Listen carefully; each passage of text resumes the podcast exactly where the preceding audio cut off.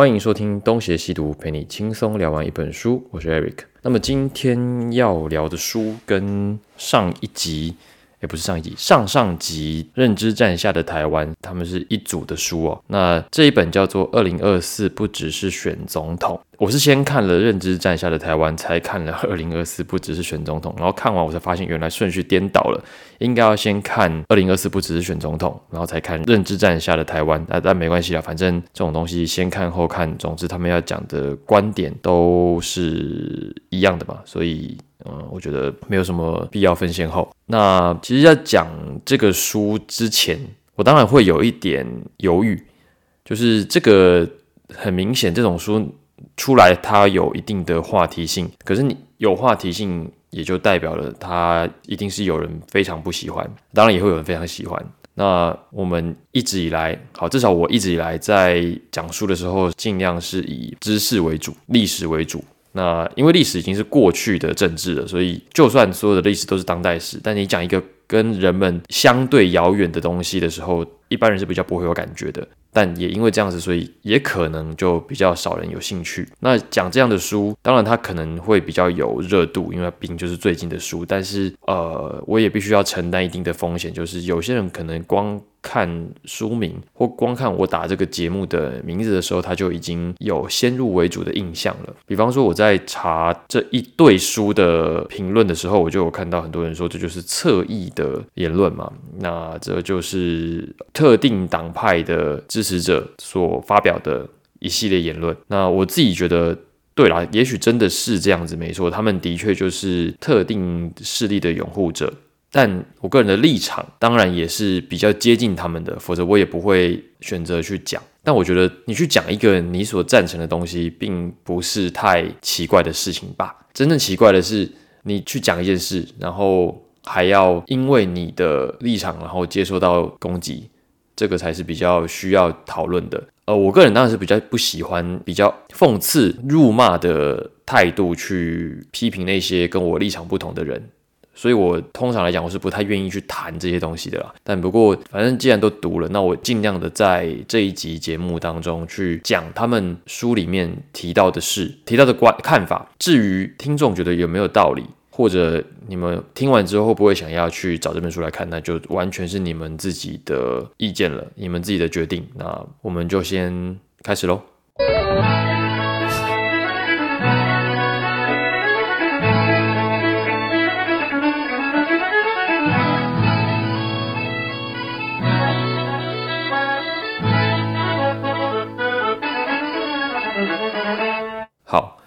其实这本书我打开电子档的时候，我也吓一跳，因为我觉得认知战下的台湾已经够薄了，两百七十页，然后打开这本，哇，更薄，这本两百三十五页，所以它是更快的就能够看完的。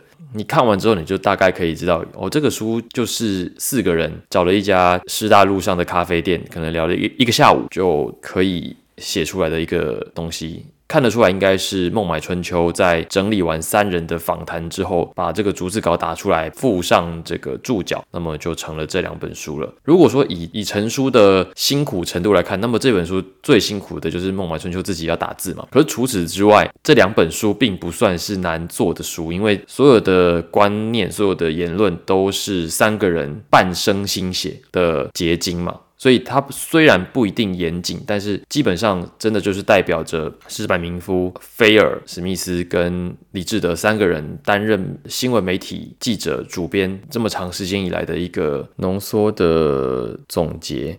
所以我觉得，如果说这个书可以变成两支影片，像什么《公视之夜》那样子的讨论，我觉得也不错，或许更好。这样子视听者可以。更直观的去听到他们的内容，那当然就可能会少赚一点钱啊，因为这毕竟是贩售的书嘛。那公式那个那个节目通常都是网络上就可以看得到。好，不过这个先不论。那他这个书最主要是要讲什么？如书名所说，它的标题就是“二零二四年不只是选总统嘛”。那他有一个很基本的立场，就是明年的总统大选。会是一个非常关键的选举，这个真真的听久也觉得有一点老套，就是哪一年不是呢？在此以往的每一年的总统大选其实都很重要，那只是说每一年都有一个特殊的因素在影响着我们的总统大选嘛。呃，这个其实也不是什么秘密啊，就中国因素，就每一年我们只要进行总统选举，中国政府就会开始有各种各样的文攻武吓嘛，所以。他们在讨论的时候就说，今年呃，明年特别不一样，就是如果你选错了，有可能会失去自由，可能就会有一些声音就说啊，这个书出来就是在贩卖王国感，想要透过这样子的刊物来影响一部分人的思维。那我对这样子的讲法当然是不同意的，因为我觉得如果思维真的有这么容易被影响就好了。那如果真的要影响，那么也是要寻求比较容易的形式嘛，比方说短影片啊、政论节目啊，至少你也是用影音的呈现，会比他们这样子文字的呈现要来的容易许多。因为现在你写书真的没什么人要看嘛。那再来是呃，如果只是单纯的在那边喊说啊，这个选错就会有问题，那我当然也会觉得这样子的单方面宣传是有问题的。可是因为它里面其实有相当多的讨论，而且我觉得这三位主编的讨论的内容都是非常的有历史意识、国际观，然后以及本位意识，所以我觉得看下来，我个人是幸福的。就如果说听众朋友相信我们在选书的品味以及我们个人的学养，那么我个人认为他们的讨论是值得一看的。那好，接下来他在这本书里面还有提到很多最近的议题，里面有提到一个事件，是我个人觉得很有意思的，就是李志德在讲去年裴洛西到台湾的时候，他刚好在英国的爱丁堡，他实际上是在爱丁堡看着英国的电视节目报道了裴洛西访台的事件，那这个让他产生了一些冲击，因为在过去台湾的新闻不应该放在这么靠前的位置。没有这么大的声量，通常都是地方新闻嘛。可是现在却因为种种的因素，台湾新闻现在已经是英国的电视节目会优先报道的。那他当然会有一种啊，我的家乡现在是万众瞩目的焦点这样的一个心情。那当然，因为台湾就是一个被认为是最有可能爆发大战的地点。可能没有之一嘛，所以那样子的感受，我我个人觉得，如果是我，我大概也能够同理的理解。那再来就是说，他在这里面提到了乌俄战争的影响，就是说在这几年，因为乌俄战争的爆发，有很多人会拿台海危机跟乌俄战争之间的关系比对。那当然也有一些人会说。你看，如果台湾还是保持某某态度，就会跟乌克兰一样被攻击。那这是战争刚开打前，可能有一些人会讲的，就说啊，你看大国对小国，这个势力悬殊，很快胜负就要分出来。没有想到，在经过了。将近两年，俄罗斯到现在都还没有打下乌克兰，而且看起来好像还是颓势。其实大国打成这样，就基本上等于输了嘛，因为他从此就已经失去了军武大国的地位了。这个说起来也是给目前的台海形势打了一剂强心针。我的我的意思是指台湾这边。那乌俄战争的确也让西方世界哦，就是这些西方的民主国家意识到，如果说继续放任着共产专制国家的扩大。那么世界秩序将会遭受到前所未有的挑战，他们提高警觉，当然就会有更多的行动。那也包含了美国对台湾军事援助的程度嘛？提到这个美军的援助，其实还是会有一些人会说，美军不一定会协防台湾。那又或者说，台湾也只不过是美国的一个棋子，是第一岛链上的一个国家。就算破了，也还有第二岛链。关于这一点，其实，在书里面他们也会提到，他们是如何看待美国对亚洲事务的态度的。那当然，里面有很多详细的分析，我没有办法在短短的节目里面就一一的叙述。我想，我就算讲的再清楚，也不一定有人想要听这么长篇大论，而且我自己也记不住了。我想说的是，它里面不是只有单纯的。哦，你觉得怎么样，或我觉得怎么样就可以解释的事情。它里面有很多的正式的、非正式的、官方的、非官方的文献，又或者是政治人物之间的私底下的协定，它其实是相当复杂的。但就算是官方的文献，也证明了一些东西，就是说，美国在目前的局势下，他们愿意协防亚洲的民主国家的意愿是相对高的，这是他们提出来的看法。我个人也觉得这个可能性也是相对高的。好，而且就算就是西方国家的援助来的比较慢。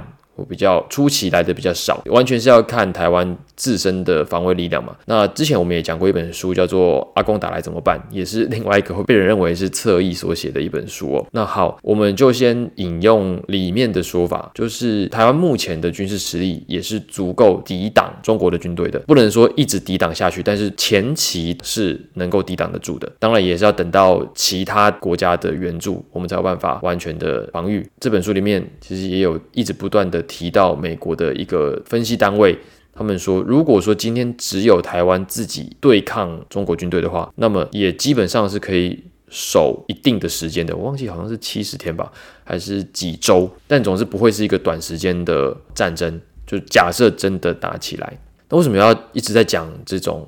战争的话题，因为这个就是影响选举最重要的因素嘛。就是每一次选举之前，就会有飞机飞来飞去的，就会有军事演习，有各种各样的文攻武赫。这个不管你怎么看，它都是一个板上钉钉的事实嘛。我想，这个你只要住在台湾，你在台湾长大，这样子的新闻，这样子的事件，从来就没有减少过。就越靠近选举，就越是容易发生，所以我觉得可以在这里面，在这书里面去看看他们是如何在谈关于乌战争对台湾的影响，以及如果说真的发生战争的话，两边的军事往来会是什么样的状态。再来就是会讲国际情势，分析现在的中国跟台湾跟美国。那么首先当然是他们定义了一个新冷战，那新冷战就是讲说其实没有真的要打，但是。透过各种各样的角力、经济的、外交的、政治的角力，大国之间的斡旋是如何进行的？在这样子新的世界情势之下，台湾该怎么面对，以及我们该如何看待了？主要是这么讲。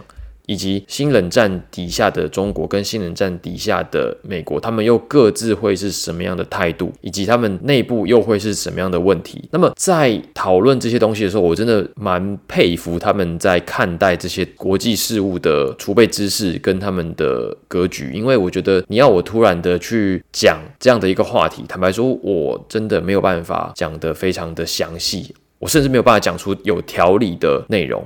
因为它必须是你长期要浸润在那样子的资讯里面，你才有办法像是反射动作那般的拿出相应的市政言论。你要有办法马上就讲出一套东西来，代表你对那个东西是非常之熟的。否则像我这样子只是讲一个读后感，我当然不太可能拿出太多的细节。这里面当然也会提到，就是冷战底下的台湾嘛。我刚刚也讲到，它里面主要谈的是什么？就是说台湾加入联合国。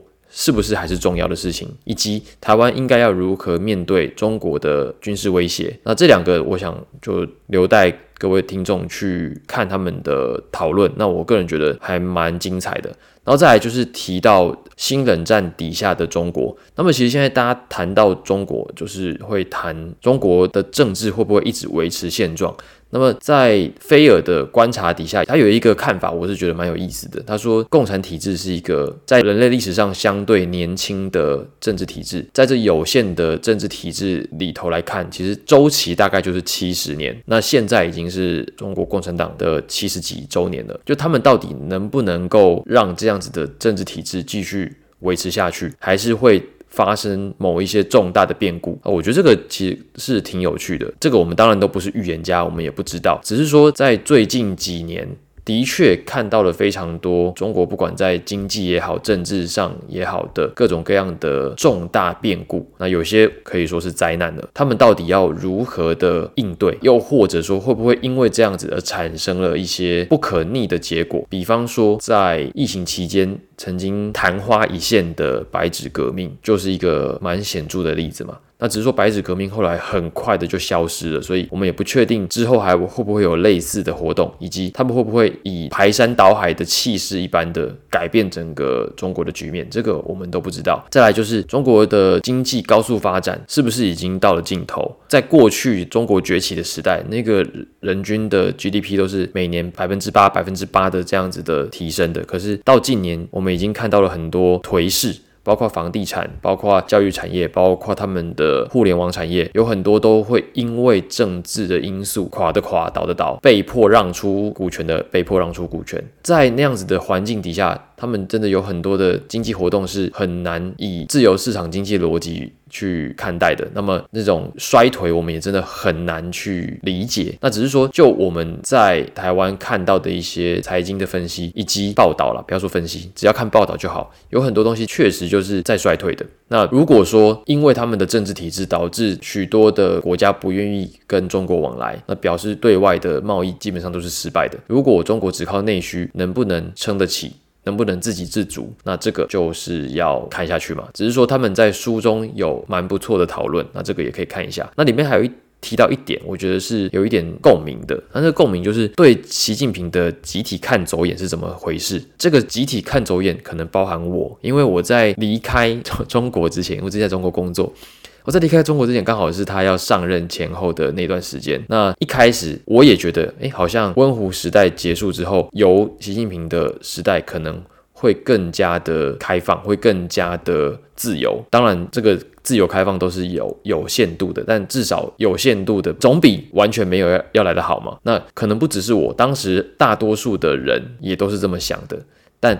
我们如今却看到了一个皇帝，连皇帝班都不算，就是皇帝，就是很独裁式的一个领导者，有很多很神奇的政策，很多很神奇的发言，这些都导致了现在的局势越来越紧张嘛。你现在去回想二零。零八到二零一三那段时间，那简直就是一个甜蜜到不行的甜蜜期了。因为两岸的交流，现在想想，从来没有这么的频繁以及这么的融洽过。那现在跟真的就是降到冰点。那我知道有些人会说啊，这一定就是现在的执政党强硬的态度导致对方采取这样的手段。可我必须说，如果你今天是一个认为我们跟中国不是一个国家的态度，那么。执政党目前所的言行也不过就只是一个一般国家该有的发言，我个人也是这么认为的。这个我代表我个人的立场，就是我个人也认为，就是如果说今天真的在底线上，那是不能让步的。你不能因为恪守自己的底线，导致对方的不满，你就说是你的问题啊？那难道不是对方的问题吗？那再来就是说，我在中国工作读书的经验告诉我。就是这两个地方，就台湾跟中国是真的非常不一样。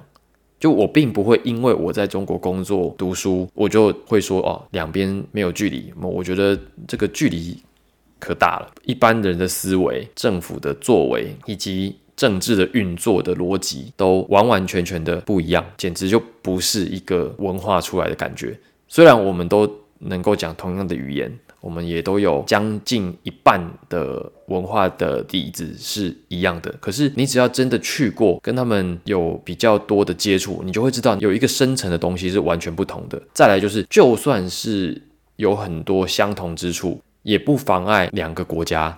我并不觉得，因为我们都会说中文，因为我们都有传承同样的文化，我们就一定要同一国。这个中间还是有发生很多的历史事件，那各种各样的历史事件就。造就了现在的局势，在台湾的人，如果说多数的人都不愿意变成另外一个国家的国民，那么我们当然要为了我们的这样子的立场负起责任，就是我们要把这个话讲得坚决一点。如果说真的因为这样子受到了威胁，受到了实质性的伤害，那么就是必须承受以及挺身而出的去捍卫我们的言论嘛。那所以说我并不认同有一种说法，那种说法是说哦。我们不要去激怒中国，不要去。让习近平不开心，不要去谈准备战争，不要去谈民主，不要去谈两个国家的这种言论。那我觉得你这个完全就本末倒置了嘛？就是你怎么会觉得说是我们自己的问题呢？所以这个是我觉得在基本立场上必须要搞得清楚的。糟糕，我觉得这种话题讲到这里就很难不走向这个发展了。那我知道，如果说今天你可能是统一派，或者是你是维稳派，那么你对于这样子的言论可能是比较感冒的，因为。这个可能会直接冲击你的利益嘛，也可能会冲击别人的利益。可是我觉得这个很基本，这个不能够含糊的。就算今天是一个我的中国朋友来跟我聊这个问，我只要不在中国，因为我觉得在那边聊这个会有人身安全的问题，但。如果今天是涉及底线的一个话题，那么我又没有人身上的危险，那我觉得这个应该是要可以很自信的拿出来讲的，那就是好好讲嘛，就是我并不认为我现在的状况。有很不好，需要到变成别的国家的人民。我们有自己的政府，有自己的军队，有自己的护照，我们就想要有一个自己的国家，这个没有很过分，我觉得。那再来就是说，当然我们会对中国目前的政治体制不太欣赏，就因为现代我们是生活在民主国家的人，所以你会对于那种独裁政治、专制体制感到有一点，不是有一点而已，感到不安。比方说，我使用中国的一些网站，豆瓣啊。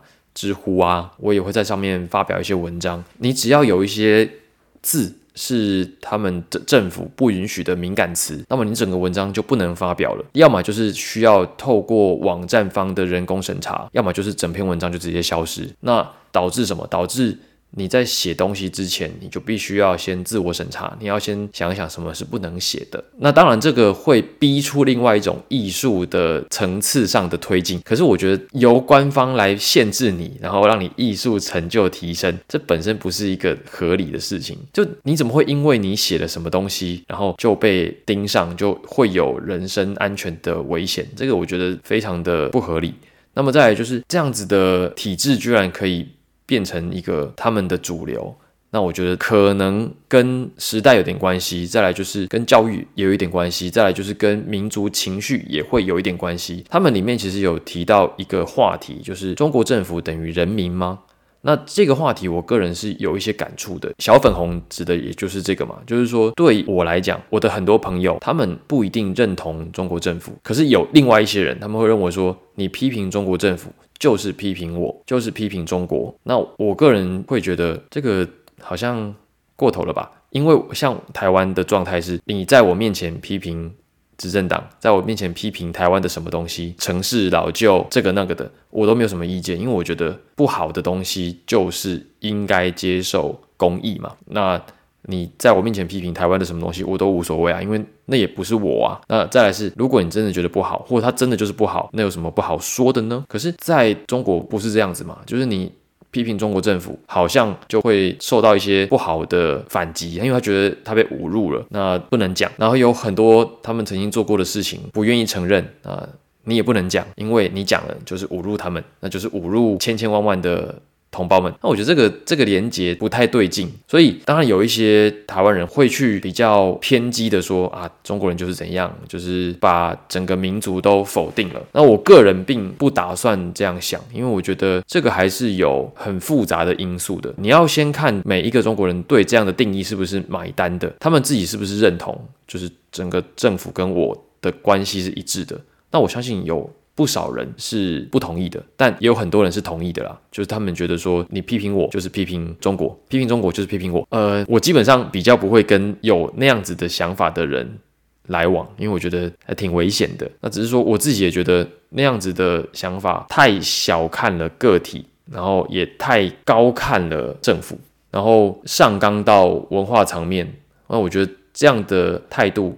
是不好的。比方说，他们会说啊，这我们的文化怎么样的？坦白说，很多人对于中国文化也都不理解。那你又凭什么说自己传承了那些文化呢？我觉得这个也是不太对劲的一件事情。那当然，在书中他们是会说，这个就是独裁体制，个人就会出现的两面性了。这个就可能要看书比较清楚一点，因为我觉得现在讲就很难讲得清楚。最后再讲一下，他们在。这本书里面也有提到关于台湾、中国跟香港在这几年的公民运动，比方说比较之前的是太阳花，最近的就是这个白纸运动以及香港的反送中。那他们当然都各自造成了一些后果，有的好，有的不好，有的就昙花一现，有的就基本上形塑了接下来的政治格局。比方说太阳花就造就了现在的执政党跟民众党嘛。好，那这个是关于台湾跟中国跟香港的公民运动，然后他们也有提到整个新冷战时代的国际关系会变成什么样子，这个部分就非常之精彩。因为如果你今天只是就台湾看台湾，就中国看中国，或者是只看中国跟台湾跟香港这样子的讨论，蛮狭窄的。基本上，我觉得多数的人看问题也都是这样看，最多多看一个美国。那只是说看美国，当然是一定要看，你要怎么看？你要看他具体有哪些作为，你也不知道。所以像菲尔这样子的国际媒体总编辑，他有相当多的资讯来源，相当高的眼界，他可以有比较宽阔的格局去看整个国际形势是怎么变的。当然，他也有可能会看走眼，但我觉得当他有办法将看问题的视角拉高到一个你平常看不到的层次的时候，这样子的视角本身就是你值得去参考的对象。那另外两位石柏明夫跟李志德，其实也相对的提出了蛮不错的视角，但我觉得在这三个人里面，格局最高的还是菲尔啦，毕竟他年纪也是最大的。在他们整个书谈话的这样的流程里面，我相信你如果愿意放下一些成见，那么应该还是可以从中得到一些知识的。那只是说，如果你本来的立场就跟他们是完全不同的，那么你当然会边看边嗤之以鼻。这我想，这应该是比较正常的反应。又或者最有可能发生的就是，你光看标题，你其实后面里面你也不想看了，你就会直接说啊，这个乐色没有必要听，没有必要看。那我觉得这个也很合理，因为毕竟这个立场本来就是一个很难沟通的观念嘛。因为每一个人都觉得自己正确，你很难不觉得自己正确，那么你也很难不觉得别人错误。这个我觉得无可厚非。所以今天。讲这个我也没有期待要说服谁，那我也只是想要说一说我所认为的正确的事。那如果说你觉得没有道理，其实这个也不太需要那个留言告诉我，因为我也不觉得有这样子的反对意见留言给我的会是怎么样子的理性的意见。但好没关系，如果你真的还是觉得我讲的不对。或者我的立场不对，那么你可以跟我说。那么今天的节目就先到这边。如果喜欢我们的节目的话呢，欢迎到 Apple Podcast 给我们五星好评，又或者到 Facebook、Instagram 与我们留言互动。那么如果喜欢我们这样类型的节目，愿意支持我们，也欢迎抖内赞助。感谢各位的收听，我是 Eric，我们下次再见。